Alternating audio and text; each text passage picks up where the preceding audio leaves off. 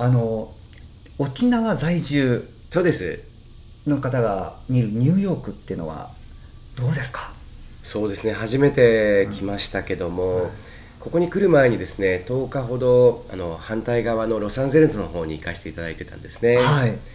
であのウエストレイクという、まあ、感覚的に言うと多分山の手なんでしょうね、はい、ですから僕の中ではこうお上品な感じが随分しましてね。で誰とすれ違っても近距離だと「はい」ってやるわけですよね。でその感覚がまあ10日間ほどあったものですからね、はい、ニューヨークに初めて来た時にすれ違う人と「はい」ってやるとなんか誰も返してくれなくて あの割とかすっていく感じがしましてね なんかこう逆に言うとこう下町っぽい感じというか山根と下町それが正しい表現かどうか分かりませんけどね。あのそういう入り方をした僕としてはまあそんなね本当はもっとすごくこう、えー、ファッションのね こうすごいビジネススーツの人たちが歩いてる感じもしてたし、はい、そしたらなんとなく普通のジャケットとかの人も多いしね。だからなんかちょっと下町っぽい印象が僕の中では強まった。そんなニューヨークです。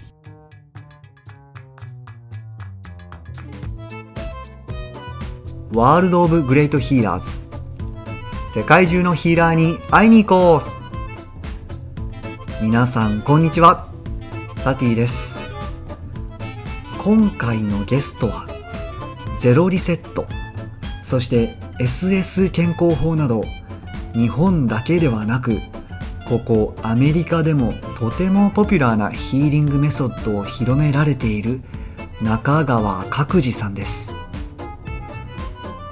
1年365日のうちお休みはたったの2日だけ。日本国内を飛び回りさらにアメリカをはじめとする海外でも様々に活躍される中川さんをこのラジオにお呼びできたのは本当に偶然の中の偶然。君は運だけは持っているねと僕たまに言われるんですが本当にその通りかもしれません。中川さんのお話があまりにも流暢で言葉が次から次へと溢れ出てきますが皆さんご存知の通りかの有名な番組テラスハウス同様このラジオ番組にも台本や打ち合わせは一切ありません。ではこの辺で中川さんのユニークなお話にまた耳を傾けてみましょう。下町っていうことは僕の中でもぴったりくるものがありますね。そうですか、はい、うん、世界のね最先端だからね僕はどんなところに来るのかと思ってたわけですけどね。そうなんですよ。僕も来る前は世界の最先端だから英語も正しく完璧にしないととかね、うん、思うんですよ。実際に来てみたらもう英語も本当に broken English だったりしてでもちろん最先端のテクノロジー、ファッションがあるにもかかわらずその中ですごいこう下町の人情みたいなところはまだずっとあったりして、なるほど。特にこう気候の厳しさ、うん、あと収入格差の厳しさそう、ね,、いうものでニューヨークで生きていくだけでは大変なんですけれども、うん、やっぱりそういう中で助けなきゃ本当に死んでしまうんじゃないかっていうところまで、ニューヨークっていう街はそこまで追い込んでしまうところなんですけれどもそういうところがあるからこう人の優しさ、うんっていうものかな。その困ってる人を助けようっていうその精神みたいなものが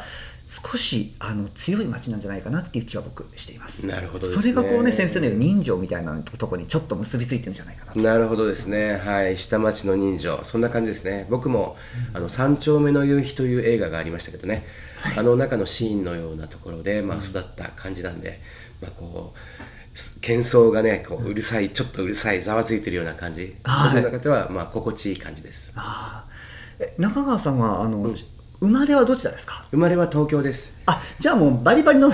都会人なんですね。そうですね。東京板橋区大山というところで生まれた、まあ、下町の流れですね。江戸っ子的な。江戸っ子的な感じです私の父も東京でまああのおじいちゃんが九州なんでね3世代続いてないんで江戸っ子とは厳密に言えないんですけども、はい、まあ、江戸の感じはちょっと持ってますね。うん。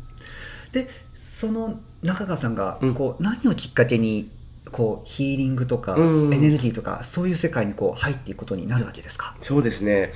あのもともとですね僕は今56歳なんですけども、はい、えー、生まれて多分34歳ぐらいの時はですねあの毎晩夢の中に入ると、はい、寝た瞬間ですね暗闇というかこう暗黒の世界に自分が浮いてるわけですよ。立った姿で浮いていて飛んでいる。でよく見るとあの光っている幾何学模様の世界の中に入って飛んでるんですよ、はい、それが毎日なんですね。はい。でそれを友達とかですね親とかに言った時になんかおかしいみたいなニュアンスを言われてから言わなくなるんですけど、はい、僕の子供時代ってずっとそういう感じなんですね。であの一般的な社会にこう馴染まされていきますよね。幼稚園入ったり小学校行ったり、はい、でもなんかちょっと違和感があってですね、右向け右になかなか馴染めないでも中学1年の時に「学研のムー」という雑誌が創刊されましてね。あの分かりますよねムーという雑誌が、ね、かります。はい、うん、なんか人気なね。そうですね、でオーパーツとかヒランヤとかクリスタルとか、はい、UFO とか、はい。まあ、そんなジャンルのものがあってあのまあ、お化けは怖かったんですけどもお化け以外のジャンルはとても読んでてですね自分の居場所を見つけるような感じになっていくわけですね、はい、でもそこからしばらくあの割と普通の生活に入っていくような流れが、まあ、作られまして、はい、でもそこからやはりですね30後半ぐらいからですね、はい。えー、割と比較的大きな会社には入っていたんですが、はい、その2万人の従業員の方といろんな部活やいろんな運動会やいろんなイベントで出会ってお話をしても、うん、どこか感覚が違うんですね。で最終的にはですね私の信頼できる上司と日曜出勤になって2人だけになったわけですね。はいで話が偶然弾んで,、はい、でそうですよね。地球のために活躍できるように生きていきたいですよね。って言った瞬間にですね、はい、その上司がですね「あれ？中川君いや俺は地球までは思えないよ」って言ったわけですね。その瞬間に私は、はい、あのあこんなにたくさんの社員がいてもですね、はい、自分のまあことを分かっていただけるというか価値観を共有できるというかそんな人はいないんだなというふうに思ってですね、うん、そこから出る決意をするわけですね。あの家族がいたからすぐは退社はしてないんですけども、はい、そこから自分がどこの領域に行けば満たされるんだろうというのをこう模索始めるわけです。もともと自分はですねもともと工業系のあの高専を出てて、はい、そして16歳の時からまあプログラマーを組んでてすごいですね。で二十歳時代はまあプログラマー30代は SE をやっているわけですね。ですからテクノロジーの領域にいるんですけども、はい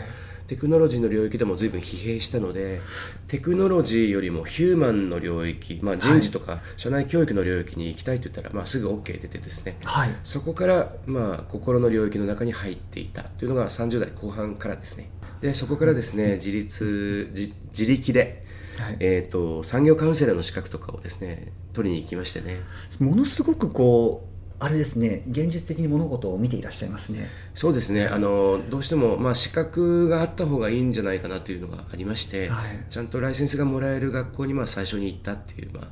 あの背景はありました。うん。で社内でもですねやはりシステムエンジニアの世界というのは、まあ、メンタルを疲弊していく人がまあ多かったもんですからね今度は人事部に移されて自分で産業カウンセラーの資格を取ると、今度はその社内の、まあえー、ダウンしている方々に対してですね、はい、えー、就業時間内あるいは就業時間外、まあ、どちらの時間を使ってもですね、じゃあちょっと中が行ってくれないかという、まあ、ニーズがありましてね、はい、えー、メンタルダウンした社員さんと随分こうあのひっそりとですね、はい、あの面談をさせていただく機会は随分いただきました。わすごいもう個人カウンセリングみたいな感じにそれがつながってるんですかね。そうですね。それが僕のまあスタートだったかもしれません。中川さんものすごくお話が聞き取りやすいですしお話すごく慣れてらっしゃいますね。あ今日少し鼻声でね本当はもっとクリアな声だったよと言いたいわけですけど